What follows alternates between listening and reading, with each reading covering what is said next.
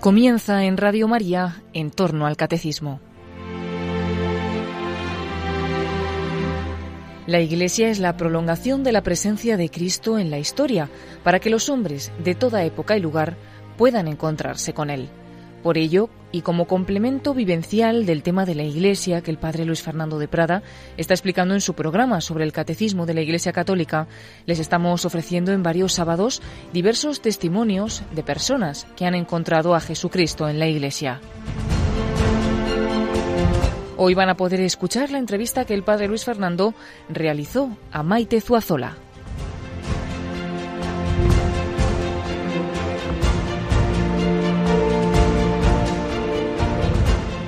¿Cuáles son los pilares de la felicidad? ¿Qué valores necesita realizar el hombre para tener una vida plena? Hoy responderemos a estas preguntas desde un nuevo testimonio. Son ya bastantes los programas en que hemos citado al psiquiatra judío vienés Víctor Frankl que nos da buenas claves para que nuestra vida estuviera realizada. Ante todo, tener un gran ideal o una persona a la que entregar nuestra vida, lo que él llamaba la autotrascendencia. Y decía que para ello necesitamos tres tipos de realidades, tres tipos de valores que pueden dar sentido a nuestra vida. Primero, valores de creación, lo que hacemos con nuestro trabajo, con nuestra creatividad, el homo faber, poner en ejercicio nuestras capacidades, pues uno que quiere sacar tal carrera, un trabajo, que queremos hacer un negocio que vamos a crear, todo eso es bueno, nos saca de nosotros mismos, pero tiene el peligro de los que solo viven para eso, los que solo viven para el trabajo. Es una dimensión importante, pero no puede ser única ni mucho menos la principal. Por eso, segundo tipo de valores, los que él llamaba de experiencia, la experiencia amorosa, artística, filosófica, literaria, religiosa, la relación, la entrega, lo que se da en la familia, la entrega mutua del matrimonio, a los hijos, a los amigos, el amor altruista a los necesitados, a la humanidad entera. Más importante aún que el trabajo es este tipo de relaciones. Tu vida será plena, feliz si tienes estas relaciones, si tienes amistad, si tienes experiencia de la belleza. Pero tercero, valores de actitud o de aceptación, porque todo lo que hemos dicho está muy bien, el trabajo, los amigos, la familia, sí, sí, pero también llega el sufrimiento, también llega la muerte, también se muere esa persona a la que tanto quieres, también se hunde ese trabajo, también suspendes. Entonces, si no tienes esa capacidad de afrontar el sufrimiento, hay algo que no te va a permitir ser feliz, porque todos tenemos que ser felices también cuando nos llega el sufrimiento, como en esos testimonios que hemos tenido de aceptación de la voluntad de Dios ante el dolor. Todo esto que decía Víctor Frankl desde una perspectiva psicológica, desde luego se potencia al máximo desde la fe cristiana. Más aún, puede haber personas en cuyas vidas estén esos pilares y que sin embargo sientan que les falta algo. ¿No será que por aquello que dijo San Agustín, nos hiciste Señor para ti y nuestro corazón está inquieto hasta que descanse en ti? Pues yo creo que esto es lo que vamos a ver en la entrevista de hoy. Vamos a ver cómo han estado presentes estos tres tipos de valores en la vida de Maite, nuestra entrevistada de hoy, pero vamos a ver también cómo solo cuando se ha encontrado plenamente con el Señor, su vida se ha llenado, su vida es mucho más feliz.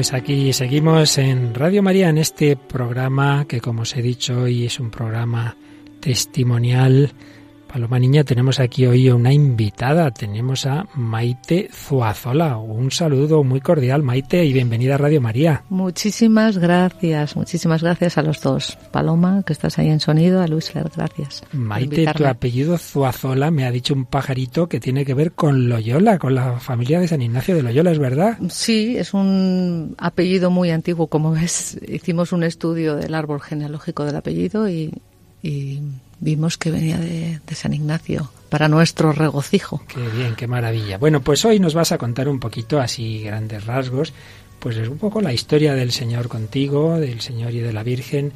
Eh, a cada uno de nosotros nos ama, el Señor nos busca, y nos cerca, quiere eh, llevarnos a su, a su amor, muchas veces nos escapamos y bueno, tu, tu historia personal pues es quizá muchos puedan ver reflejada la suya, pues es una infancia en que uno recibe la fe, que luego a lo mejor se enfría, pero que luego el Señor te persigue. Bueno, pues cuéntanos un poquito, empezamos por el principio, como es evidente tú no naciste en el sur de España, sino en el norte, ¿verdad? Sí, en Bilbao concretamente, en el centro, ¿eh?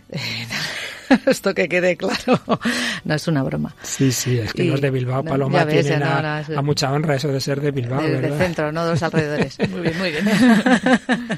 Eso es la, broma típica. Pues sí, eh, nací en el seno de una familia católica. Mi abuela era el centro eh, religioso en esta familia. La madre de mi padre, una mujer eh, fuerte, profesora de música, profesora de escuela, con seis hijos, pues una mujer estupenda, ¿no?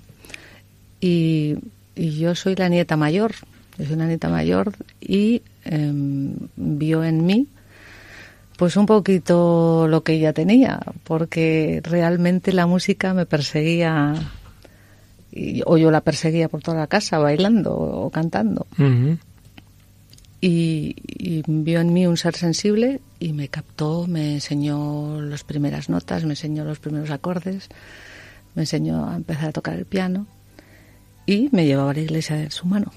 Iba en, en tu vida bastante unidas, han ido y siguen eh, la fe, la, la relación con Dios y la belleza musical, que es una manera de comunicarse Dios con nosotros, ¿verdad? Totalmente. Además, cuando recibes este don, que en mi caso mm, está claro que lo recibí por su gracia, mm, pues estaba en mí y era mi, es mi conexión hoy en día también. Lo siento así. Entonces, de pequeña, pues tú tienes una práctica religiosa, harías la primera comunión, tus confesiones, tus oraciones, todo esto, claro, y cantaba a plena voz yo en el día de mi comunión. La que más se movía era a mí, la espiga dorada por el sol. Qué bueno. Y luego, pues supongo que pasó lo que a tantos niños cuando entran en la adolescencia, eso se va quedando un poquito atrás, ¿no? Pues sí, porque mi abuela desapareció de mi vida en esa época. Nos cambiamos de casa y mis padres pues no, no estaban en esa labor. Y yo seguí con mis estudios musicales, que eso es lo que me centró realmente mirando atrás te das cuenta que lo que me centró y lo que el centro de mi vida siempre ha sido la música, ¿no? Eh, terminé la carrera con 18 años y cuando obtuve el título de, piano, pero yo sentía que no podía quedarme toda la vida encerrada en un cuarto tocando. Yo sentía que me tenía que abrir, eh, porque eso es lo que tiene el piano. Te mete horas, cuatro o cinco horas en un cuarto y estás ahí estudiando y te vuelves un ratón de biblioteca absoluto, mm. que ya lo era, siempre lo fui pero era muy tímida y yo necesitaba que, sabía que no podía seguir así. Entonces en el conservatorio vi un, un, cartelito que ponía pianista busca cantante. uy, uy, qué cosa, porque yo cantaba en mi casa y me di cuenta que yo, oye, que tenía, seguía ciertas cantantes que me gustaban mucho, ¿no? Y me llamó absolutamente ese tema y sí, lo probé, fui a hacer una prueba y claro, me captó la primera. Y así empecé cantando en pubs de estos underground de, hmm. de Bilbao, que estás ahí lleno de humo, el pub, tú con 18 años, que no había pisado un pub en mi vida, lleno de humo con gente de la radio, como vosotros. Entonces escuchando yo, bueno, a mí me temblaba todo, las pestañas. Pero ahí, ahí sí empecé. Me encantó, me enganchó. Así que te metiste en el mundo de la música. ¿Y qué pasó con tu práctica religiosa? Uf, ¿dónde quedó eso? Eh, nada, absolutamente nada. No había práctica religiosa. O sea, para mí era la práctica de la música. Y eso era lo que me evadía de problemas que podía tener en casa. Con, mi padre tenía muchos problemas. Y, y, el escape para mí era la música siempre. Siempre la música. Funcionaba. Y llega un momento en que tú ves que esa carrera musical conviene dar un salto, ¿no? Y te vienes a Madrid. Sí, claro, vas pasando por ciertas fases, pues concursos que te presentas, incluso un festival de Santander, y, fui ganando, y otro en Bilbao, hombre, esto va funcionando, voy ganando, ¿qué pasa? Esto valgo para esto. Entonces, cuando tú te crees que vales para esto, de repente te llaman de Madrid, sí, y apareces, y te plantas en Madrid, y ahí te das cuenta, bueno, que tú pensabas que eras la bomba, porque uno cuando no tiene tantas referencias pues te crees que eres bueno, muy bueno. Llegas a Madrid y te das cuenta que eres una hormiguita más que está luchando. Ese fue el primer batacazo que es, que es fundamental, de humildad. O por lo menos te sitúa un poquito. Ya no eres lo que tú pensabas, eres uno más que tiene que luchar. Bien, ahí empezó mi primera composición, que hablaba de eso precisamente y era un gospel. le pedía, le decía a Dios que, que bueno, que, que me ayude porque porque aquí soy uno más y hay que luchar, hay que seguir adelante. ¿Y qué es lo que más buscabas en ese momento? ¿La fama? ¿O qué era lo, no sé, qué es lo que te hacía más ilusión? A mí me hacía ilusión todo. Yo mm. llegué directamente a Madrid, entré en un programa de televisión, entré en una orquesta muy conocida, en televisiva. Entonces, directamente entré en un programa de televisión, mm, empecé como solista. Bueno, es que fue rodado, yo estaba feliz. Mm, era nuevo para mí un salto profesional encima de la televisión, ya tu vecina te iba a ver, mira la hija, ya estás ahí, ¿no? Ya estás en la tele. Y pasan los años, luego al final eso se hace rutina, todo se hace rutina. Ver a los famosos, cantar con ellos, estar en estudio con ellos, ayudarles a cantar, se hace rutina. Y lo que era tan estupendo al principio, pues luego pierde sentido. Y te das cuenta que no es lo que quieres que pasa el tiempo, pasa el tiempo, pasan los años y no te llena del todo. ¿Y cuánto tiempo hay que esperar? Entonces hay un antes y un después. Ahí me planteé incluso dejarlo. Podemos decir entonces que tras esos unos primeros años de mucha ilusión por esa carrera, por esa tu vocación, sin embargo, no eras del todo feliz. No. Al principio sí, sí, disfrutaba todo. Era todo novedad, musicales, pues fíjate, había muchas cosas que hacer. No había tiempo para pensar en nada pero siempre hay un momento que hay un parón. Porque la música no es constante. El trabajo profesional de la música, igual tienes un momento muy álgido de verano que no paras, no pisas Madrid o no pisas casa, estás de gira. Pero luego en invierno, pues de repente tiras tres meses sin hacer nada. ¡Pam! Ahí, ¿qué haces? Ahí entonces es cuando, cuando empezaron a surgir muchas preguntas. Y ahí tu vida estaba muy centrada en el trabajo, pero mm. claro, había una dimensión personal que faltaba y que te llamaría la atención, que era la, familia, ¿no? Sí, porque la familia yo la dejé en Bilbao y estaba sola en Madrid. Y llega un momento que al principio te hace ilusión estar solo, porque pues escapas de problemas familiares y dices, qué bien hago lo que me da la gana y tal. Pero no, una persona como yo, que siempre he sido familiar a tope, llega un momento que te sientes solo. Y entonces dices, pero yo lo que quiero es el amor dices el amor, yo si yo soy amor, yo siento que soy amor en mi interior, si es que lo sé. ¿Y dónde está? Entonces ahí empecé a preguntar, bueno, pues será que me falta el amor del, de la pareja. También me faltaba, o sea que mm, el amor era muy amplio en ese en ese momento todo lo que me faltaba de amor. Y en ese descubrimiento un día de que claramente lo más importante en la vida es el amor. Incluso me llamó mi madre por teléfono y se lo comenté. Dije, lo más importante es el amor. Es que no es esto que estoy aquí yo luchando, no, no, no, ya mi madre empezaría, bueno... ¿Qué le pasa a esta? ¿Qué hacemos ahora? que la teníamos ahí entretenida cantando y ahora me viene con esto. Pues fue decir eso y al mes conocí a mi marido. ¿Y pronto os casasteis? pues nos hubiéramos casado en tres meses, porque fue un flechazo absoluto, pero por la familia esperamos dos años. Ah. Y, en ese momento que tú habías dejado la práctica religiosa, pero mantenías cierta fe, te quisiste casar por la iglesia. Yo sí, sí. Eso lo tenía muy claro. ¿eh? A mí, mis valores y lo que yo había aprendido de pequeña y lo que yo sentía, además sentía que era así tenía que ser. No sabía por qué, pero así tenía que ser. Mi marido no quería, pero luego cedió por mí. Les casasteis y yo ya contenta, sí, sí, sí. Aunque no sé si todo lo bien preparado que deberías, no, ya te digo ya que no. ya te digo ya.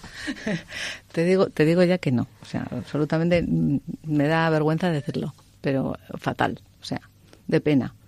Estaba allí, pero no tenía como, no me había confesado, pues no había hecho nada lo que tenía que hacer, claro. Que daba ese resto de fe suficiente para decir por la iglesia sí, pero no todo lo bien preparado, sin confesión. Bueno, si te parece, vamos ya dado que tú has ido expresando tu vida también con la música, vamos a escuchar una canción que habla de esa etapa, de esa lejanía, pero como el Señor nunca deja que nos alejemos del todo, ¿verdad? Como el Señor nos llama, nos busca, y es que Maite Zozola comercialmente o musicalmente es Matina, y vamos a escuchar esta canción de Matina que se llama Alejarte de Él. Escuchamos.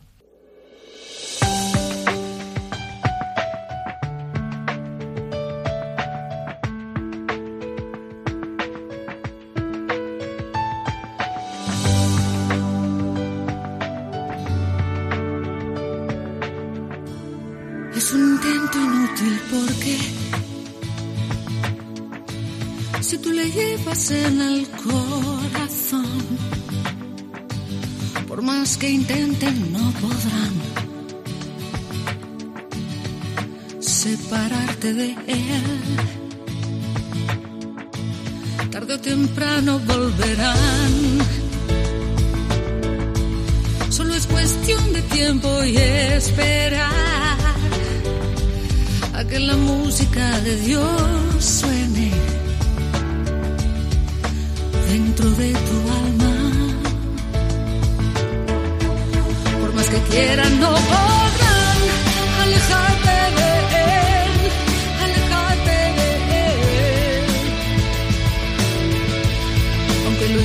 no podrán alejarme de Él, alejarme de Él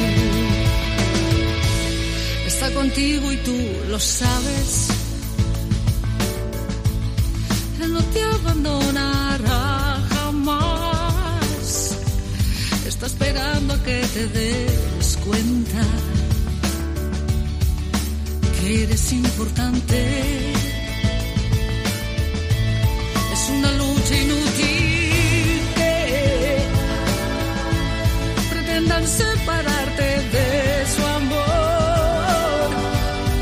Imposible, nadie escapará.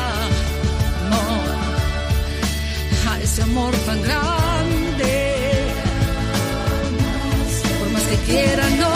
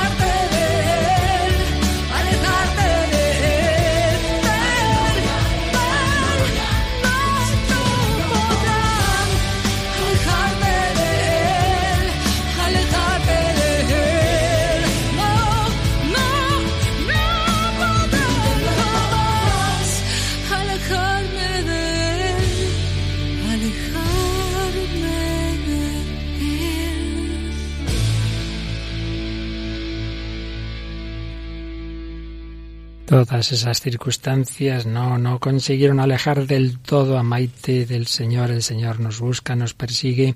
Aquí seguimos en Radio María, entrevistando a Maite Zoazola. Paloma, acabamos de escuchar esta canción de Maite, de Matina musicalmente. ¿Qué te ha parecido? ¿Te ha gustado? Me ha gustado mucho y además viene muy bien en esta serie de programas que hacemos acerca de testimonios, porque Dios tiene un, como un camino de salvación para cada persona, ¿no? Y que no sabes cuándo se va a encontrar con cada uno, pero está ahí y para cada uno tiene su momento. Y además, fíjate, yo creo que a veces vemos una persona que va, está para que le voy a hablar de Dios, y está en su mundo, si no quiere saber nada de esto, y a lo mejor no eres consciente de que esa persona está justo en un momento, como nos contaba Maite, que estaba ya a punto de caramelo, que te faltaba algo, Sí. descubres el amor, te casas, pero todavía quedaban muchas cosas que descubrir. Muchísimo. Eso era, pero era el comienzo. Eh, mirando atrás te vas dando cuenta de todo lo que, que pasó y, qué plan más tremendo. ¿eh? Es que yo alucino con los planes. Trabajo, trabajo, amor, pero dice Víctor Frankel que hay tres grandes dimensiones en la vida. Una es lo que uno hace, aquello que su, su, trabajo, digamos, otra las relaciones personales, pero dice, a veces nos olvidamos de que hay un tercer factor que no nos gusta y que antes o después aparece, que es el sufrimiento. Y algo de esto pasó a continuación, ¿verdad? Pues sí, oye, no falla, ¿eh? Me acabas de dejar, bueno, pues sí, efectivamente. Y además es que yo dejé el trabajo por el amor. O sea, que ahí hice una elección clara. Fue muy difícil porque, bueno, había estado luchando todos esos años sola en Madrid, ahí, mm, por esto, ¿no? Entonces, mm, ¿qué hago? ¿Qué estoy haciendo? Y lo dejé porque mi marido, pues, oye, vivía en Bilbao y su trabajo estaba allí y supuestamente, y de hecho es así, el trabajo serio era el de él, el mío. Porque la música, ¿quién nos considera serios? Yo creo que nadie nos considera serios. Aunque tú tengas un planteamiento muy serio en tu, tu manera de hacer las cosas, ¿eh? porque sí soy una persona seria en eso pero sí es un trabajo inestable porque no tiene ingresos todos los meses, porque igual te entra una cantidad en el luego y luego te comes los mocos y entonces pues em, no era seguro para una persona como él en su cabeza o en su educación pues tampoco entraba que, que pudiéramos estar así, ¿no? Entonces tenía que mudarme. Me mudé y claro, ahí me vino todo a mí, porque él estaba tan feliz de la vida. Mm, seguía en su sitio con su trabajo y la que se movió fui yo y lo dejé todo por él. Pero esa lección que en ese momento me pareció, estoy loca, estoy loca, que he hecho, mm, la hice conscientemente. O sea, que luego de qué te quejas, ¿no? Porque decía, ¿de qué te quejas si lo has elegido tú? Y sí, ahí empezó el sufrimiento, precisamente por eso, porque sentí que había abandonado la música era como si hubiera sido infiel. Mm, por eh, mi marido había abandonado lo que más quería, que era la música. Y no sé por qué sentía que le había, abandonado a Dios también. Porque al abandonar la música era como si hubiera abandonado a Dios. O sea, que fue ya la, pera. O sea, el sentimiento horrible de, abandono que había hecho ahí. Digo, qué burrada ha hecho. Pero no. Luego vas descubriendo y mirando atrás te das cuenta que no, que es que tenía que ser así. Entonces ahí empezó un sufrimiento. Eh, sí, pues tu cabeza da muchas vueltas, no sabía cómo recuperar la música. Mm, eh, nos fuimos a vivir a un pueblecito fuera de Bilbao que se llama Castro Urdiales, que es Cantabria ya, pero está en frontera. Chiquitín, mirando al mar muy bonito, pero toda la propuesta cultural que yo llevaba, pues de, doy clases de canto, currículum tremendo de haber estado aquí cantando ya ya, como que no me servía para nada y nadie me abría la puerta para nada. Y al poco tuve un palo fuerte, sí, nada, pues al año de casarme tuve un palo fuerte, sí, a nivel salud. Porque ahí aparece una enfermedad grave, ¿no? Sí, ahí mm, descubrí unas células cancerígenas en, el útero y me tuvieron que operar de la pieza. Entonces, pues ya esa familia que yo tenía en mi cabeza que tenía que montarse que, o que había abandonado la música por hacerla de repente tampoco estaba saliendo como yo quería. Esa, ahí, es donde sale el dicho este que me encanta, que dice, dile, a, cuéntale a Dios tus planes eh, para que se ría un poquito, ¿no? Porque mm, ahí nada. Eh, entonces, mm, pero aún así mm, dije, no, pues hay otra vía si no puede ser natural, puede ser por adopción. Entonces eh, fuimos a por la adopción. Porque te habían, al quitarte el cáncer, perdiste el útero, ya no podías tener hijos. Ya no podía. Entonces eso, vas haciendo... recién casada además. Vas haciendo planes y, ala, el hombre propone, Dios dispone, como dice el refrán. Y en efecto, muchas veces nos pasa eso, que no somos felices porque nos aferramos a un plan y, bueno, a ti quién te ha dicho que ese es el de Dios, ¿verdad? Claro, sí. Pero dijiste, no, pues bueno, podemos tener otra, otra fecundidad a través de la adopción y adoptasteis. sí, porque en ese aspecto soy una persona abierta, no me cierro, siempre he sido. Em, era como si Dios me siguiera hablando y yo siguiera atenta, porque de alguna manera he visto que me ha ido guiando y yo he ido aceptando todo lo que me ha ido enviando. Y además estaba contenta porque iba a adoptar, o sea, tan feliz de la vida. Yo, o soy una inconsciente o o es que de verdad em, sí que soy una persona abierta, pues sí. Y, tuvimos suerte, fue una adopción bastante rápida, dentro de lo que cabe. Tuvimos dos años esperando, pero tuvimos que ir a por el niño a Rusia y lo trajimos. Realmente hicimos dos solicitudes, una internacional y una nacional. Entonces la internacional va más rápido, llegó en dos años y la nacional tardó seis años, pero como ya estábamos con el primero, pues estábamos tranquilos esperando. Y llegó estupendamente. Así que tenéis dos hijos, dos chicos. uno ruso y otro y otro español. Ya son españoles. Los dos españoles, evidentemente. Bueno, entonces tu vida va dando esos esos bandazos para aquí y para allá, que si la enfermedad, que si los hijos, pero vamos al núcleo de la entrevista, la música y Dios. ¿Cuál fue el siguiente paso? ¿Cómo, cómo hizo el Señor para que volvieras al, al, redil, para que volvieras a su mayor cercanía? Pues de la manera que Él lo hace. Mm, de repente, mm, esta vez fue a través de mi marido. Fíjate que mi marido me sacó de Madrid y mi marido un día me dice, al cabo de 10 años, se cumplió la cifra, 10 años, me dice que nos vamos de allí, que Él no avanza. Y yo, ¿qué dices de que no avanza? ¿Qué te refieres de que no avanzas? Porque estaba yo pensando, pues mira que yo, ¿sabes? O sea, ni te cuento. Pues sí, no, no, nos vamos. Y dijo, ¿a dónde? Digo yo, ¿a dónde? Me dice, a Madrid. ¿Me haces a Madrid? Y yo, sí. Pero un sí como una catedral. Y fue decirlo, al mes estaba yo buscando casa, ya en Madrid. Me vine sola a buscarla. Y estuve mirando por Majadahonda y ahí al final compramos una, una vivienda. ¿Y? Y pues eh, llegué a Majadahonda y claro, estaba con una sonrisa de oreja a oreja, como hacía 10 años que no la tenía y no sabía por qué. Yo intuía, intuía, eso sí tengo una gran intuición, es verdad. Intuía que la música me estaba esperando. No podía volver igual que antes porque ya había perdido todas las relaciones. Aquí tú te vas 10 años de la música y no eres nadie ya. Se acabó para ti. Hay nuevas generaciones que luchan, que están en nuevos nombres. Entonces yo decía, ¿qué? Pero sé que voy a volver no sabía cómo. Y un día, con mi hijo mayor, aparecemos por la parroquia de Majadahonda, cerca de mi casa. Es la parroquia de Santo Tomás Moro.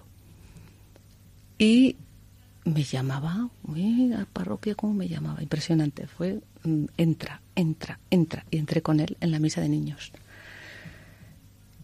Bueno, mm, fue, esa misa fue providencial, porque claro, había un grupo de gente tocando la guitarra que yo creo que estaba tocando cada uno en un tono diferente. O sea, fue horroroso. Pasa tantas Era, veces. bueno, y dije, Dios mío, ¿qué es esto? Mm, desafinando. Y le digo a mi hijo, ay, ay, Mauro, ay, por favor, digo, esto lo cambio yo. Pero eso que dice, esto lo cambio yo. Pero es que lo dije y fue así, realmente. Llevé una propuesta ahí a la parroquia, hablé con el, con el párroco, de, traje la idea de formar un, un coro de gospel, un coro, un coro. Yo traigo, pues, esta idea y yo creo que tal, no sé lo que le dije, pero le convencí. Al segundo me dijo, de acuerdo, ay, de acuerdo. A la primera de acuerdo. Dije, esto fluye, esto fluye, esto, aquí hay una mano, ¿eh? Porque esto no es normal. Y, y, estuve muy, muy, muy agradecida. Estaba tan agradecida, tan agradecida y era tan feliz por estar tan agradecida que eso fue el comienzo de todo. Y ese, ese agradecimiento, hay una frase famosa de Chesterton, dice, el peor momento del ateo es cuando se siente agradecido y no sabe a quién dar gracias. Pero tú sí sabías Sí. a quién dar gracias. Sí. Y fuiste a buscarle para darle gracias. Totalmente. Eso fue. Exactamente fue eso. Estaba tan agradecida de volver. No sabía lo que iba a pasar, pero muy agradecida solo de volver. Y es que ya ese agradecimiento de volver, yo creo que me- él me lo, lo escuchó y fue darme todo lo que quería, que había tantos años esperado, todo de golpe.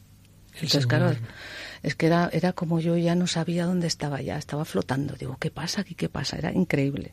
Fue mm, una, una preciosidad. El Señor te ayudó. Pues si te parece, escuchamos al menos un momento de una canción tuya que habla de esa petición al Señor, ayúdame, como te estaba ayudando en ese momento.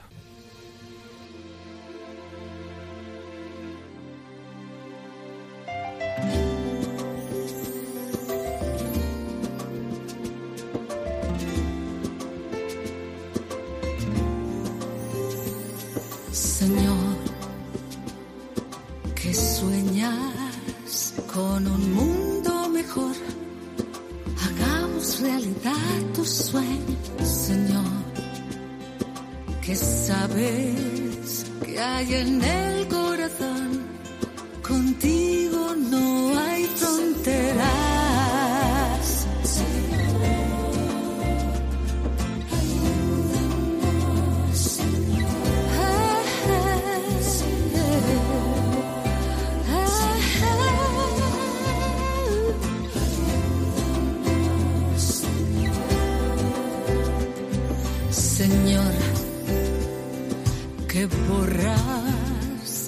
Las huellas del error.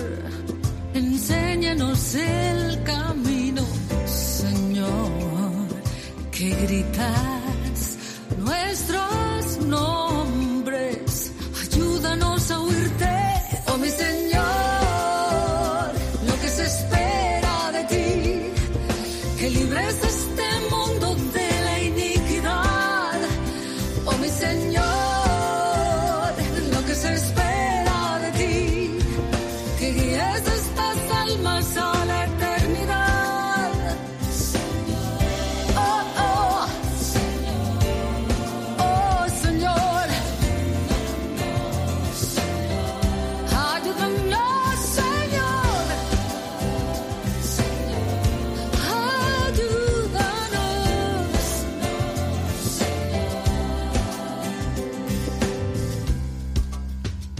Ayúdanos, Señor. Así dice esta canción de Matina, de Maite Zozola, a quien estamos entrevistando aquí en Radio María. Maite, querías darle gracias a Dios, querías acercarte más a Él. ¿Y qué pasos hubo en ese mayor acercamiento al Señor, aparte de colaborar ya con la parroquia organizando ese coro de gospel? Sí, empecé con el coro de gospel, me limitaba a eso, o sea, tampoco es que entrara de lleno en todo, pero mm. sí fui entrando, me invitaron a una catequesis de, de madres, y sí, la verdad es que necesitaba saber. Estaba mm, con ansia de saber. Y muy bien, esa catequesis estupenda. La verdad que sí. Eh, pues, sigo en ella después de cuatro años. Y un día en esta catequesis, una compañera que llegó nueva en ese momento, me pasó una estampa de una virgen. Yo la leí y vi que me pedía ciertas cosas. Pues veí, ponía que rezaras el rosario todos los días, que hicieras un ayuno Ah, tal, que, bueno, una serie de peticiones, la confesión. Y me, lo, me impactó. Eran cinco pasos importantes que yo vi que esos no los tenía, no los estaba cumpliendo y, y que ella lo pedía. Ella lo pedía. Oye, pues si ella lo pide, habrá que hacerlo. Y me fui a casa y dije, voy a empezar por el rosario, que en mi vida he rezado un rosario. Vale, testimonio gordo. ¡Pum! Como me metí en internet y, y vi cómo se rezaba y pues empecé a rezarlo. Lo recé con mucha pasión porque creo que descargué todo en ese rosario. Todo lo que había sufrido, todo lo que había sentido, el agradecimiento, todo lo que había pasado. La Virgen te estaba esperando en ese rosario. Sí, me estaba esperando y bien. O sea, ya sabía que iba a llegar ahí. Sí, y bueno, pedí mucho por mi hijo mayor que el ruso. El ruso me vino con una hiperactividad y un, y un TDAH y ya, crea muchos problemas, aparte de, que llegó con tres años y, llegan con su maletita ¿no? de, problemas internos mm. que son difíciles para ellos. Yo entiendo, la verdad es que alucino con los niños, son muy fuertes. Y ha habido mucho sufrimiento también por ahí, entonces recé mucho por él también. Y fui a buscarles al, autobús que llegaban del colegio. Yo cerré las puertas de los cuartos. Nunca lo hago, pero ese día lo hice. ¿Por qué? No lo sé. Ni nunca más lo sabré. Pero cerré las puertas de los cuartos. Cuando regresamos de, la ruta, entramos en los cuartos y, para mi sorpresa, en el cuarto de mi hijo mayor, olía a rosas como si hubieran metido un jardín dentro del cuarto, impresionante el olor, innegable, que era de rosas. Y claro, yo le digo a Mauro, Mauro, qué bien huele a rosas aquí, Mauro. Y según lo digo, me quedé muda, ya clavada ahí. Dije, anda, anda, y me acordé del rosario. Dije, ahí va la Virgen. Dije, pero estas cosas las hace la Virgen. No, siempre que se hace rosario suele pasar, ¿eh? pero bueno, alguna vez. pero digo, ¿y por qué a mí?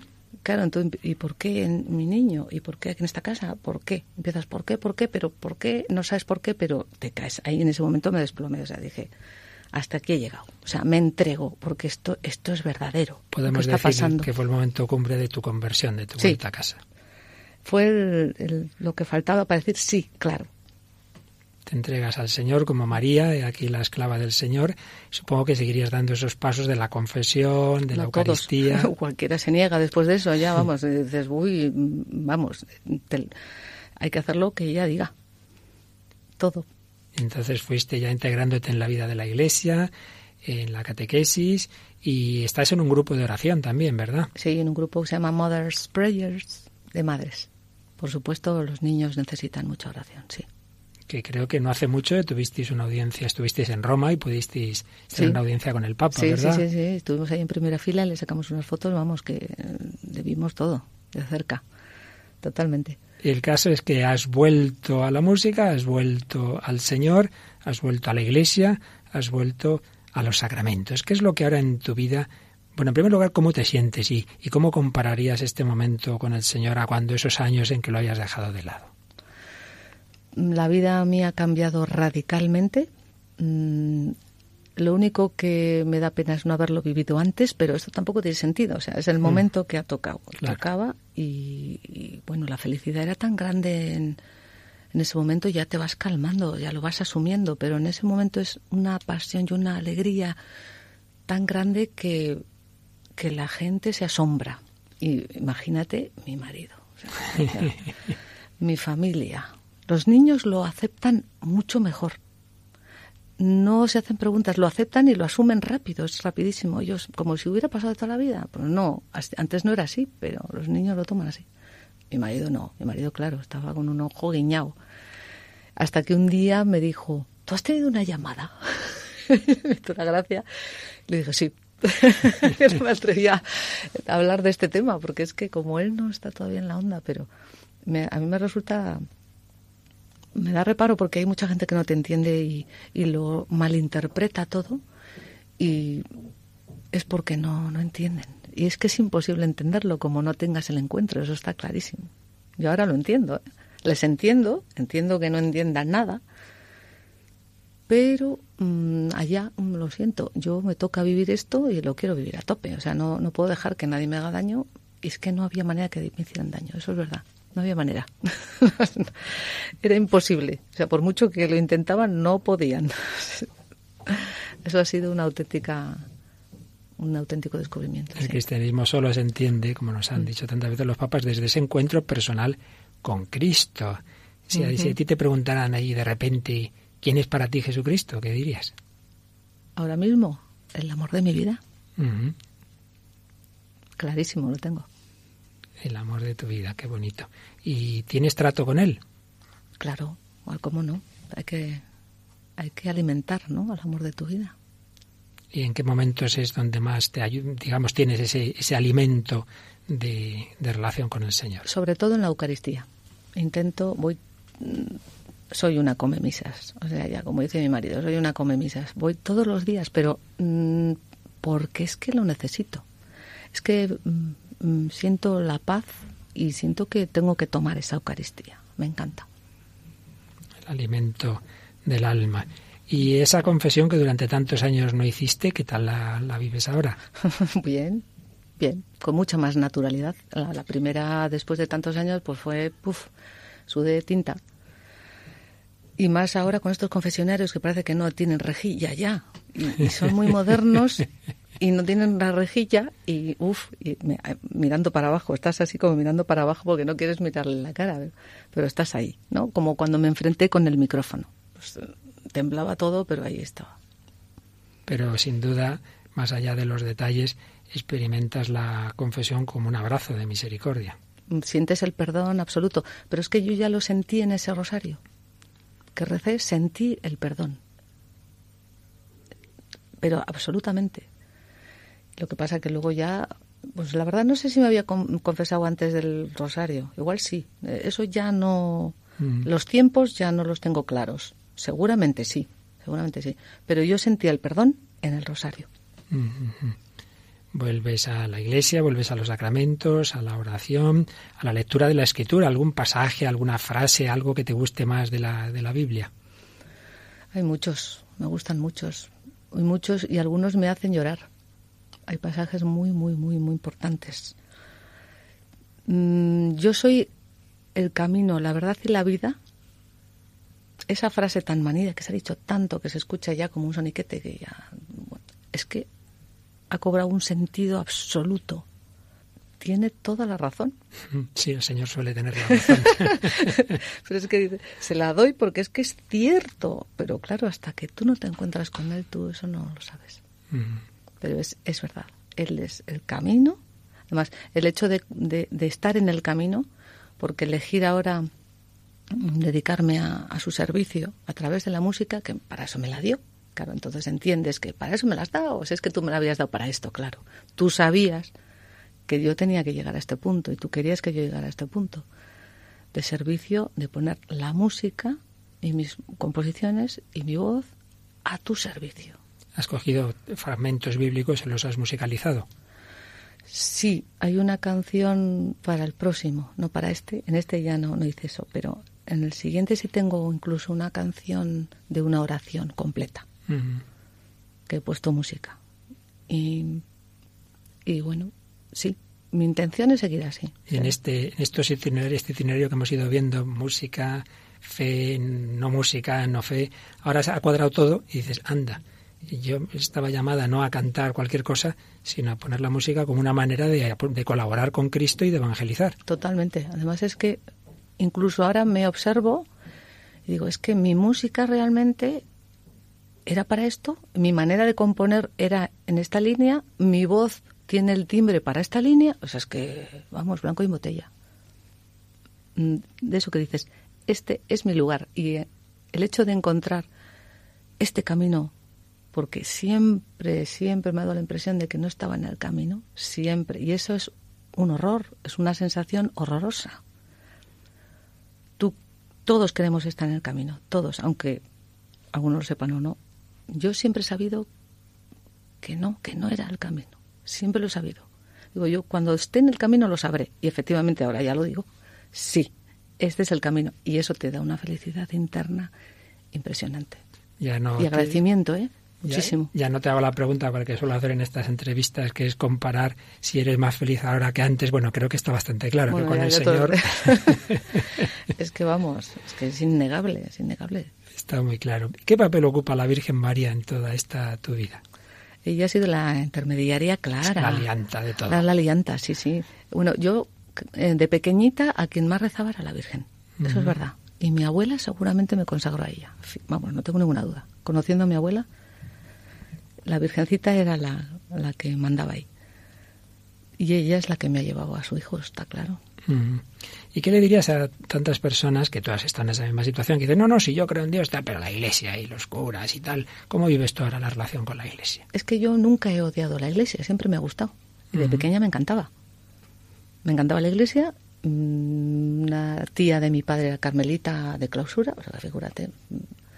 Me encantaba ir a verla, a, a Zaldívar, un, un convento de la veíamos entre las rejas y tal, pero a mí nunca me dio miedo. Y de hecho, la verdad que canté en una iglesia fue en su convento, con 18 años. O sea, que es que estaba claro, que estaba unido esto, pero yo no lo vi tan claro en su momento. Y, no puedo decir nada, o sea, es que a mí me encanta la iglesia, me encanta todo, me gusta todo. Mm y te pones al servicio también de los que más lo necesitan en la Iglesia. Por ejemplo, sé que has colaborado con ayuda a la Iglesia necesitada, por los cristianos perseguidos, eh, también claro, con, esa misión, ¿verdad? Sí, con el coro de gospel, que ya somos 50, pues hemos hecho conciertos benéficos y, los hacemos en la parroquia, hacemos dos al año, uno en junio y otro en diciembre, y siempre elegimos una, una organización para dar beneficio. Mm, hemos trabajado esto con Ayuda Iglesia Necesitada el pasado diciembre. También hemos donado a Cáritas, a Entremundos. Eh, vamos a hacer con síndrome de Down. Es que es lo que nos motiva. los talentos que Dios ha dado a cada uno, pues son para hacerlos fructificar al servicio de su reino. Así tiene que ser. Bueno, Maite, pues un placer. Ha sido brevemente, porque la radio, el tiempo vuela, ¿verdad? Cuando uno se dice, y se ha acabado, se nos ha ido el tiempo. Pero yo creo que tu testimonio va a ayudar a muchas personas que les haya pasado cosas parecidas a ti. Pero eh, vamos a hacerlo con una canción que yo creo que recoge lo que nos has dicho. Estar con el Señor, estar sin el Señor. Cuando los de Maús, Jesús se les aparece y le dicen, quédate, quédate con nosotros, Señor. No, no, que no quiero vivir sin ti. Tú ya no quieres vivir sin el Señor. No, no, se lo he dejado bien clarito en esta canción. Ni se le ocurra. Pues nada, con esta canción terminamos. Maite Zuazola, Matina, muchísimas gracias. Esta es tu casa. Aquí de vez en cuando suenan tus canciones, pero sobre todo que tu testimonio seguro que va a ayudar a más personas Muchas gracias. Gracias a vosotros.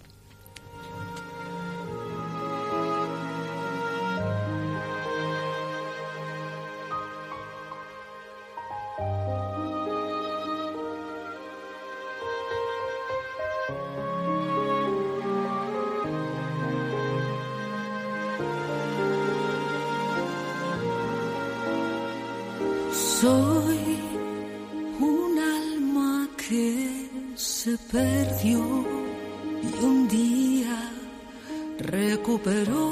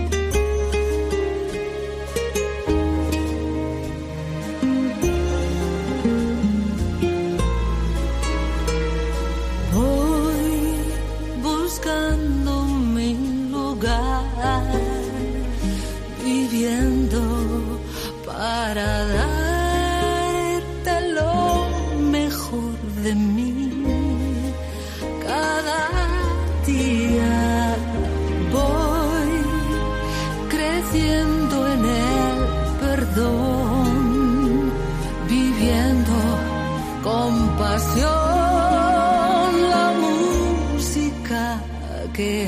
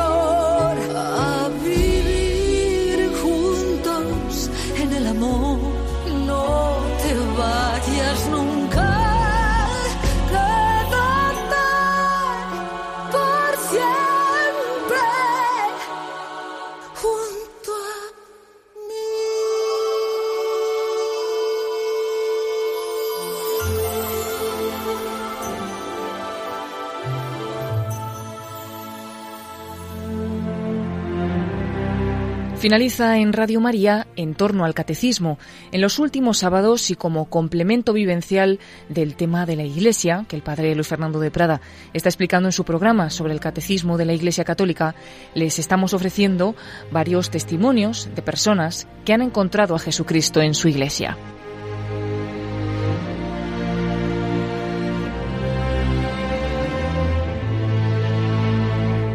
Hoy han podido escuchar la entrevista que el padre Luis Fernando de Prada realizó hace unos años a Maite Zuazola.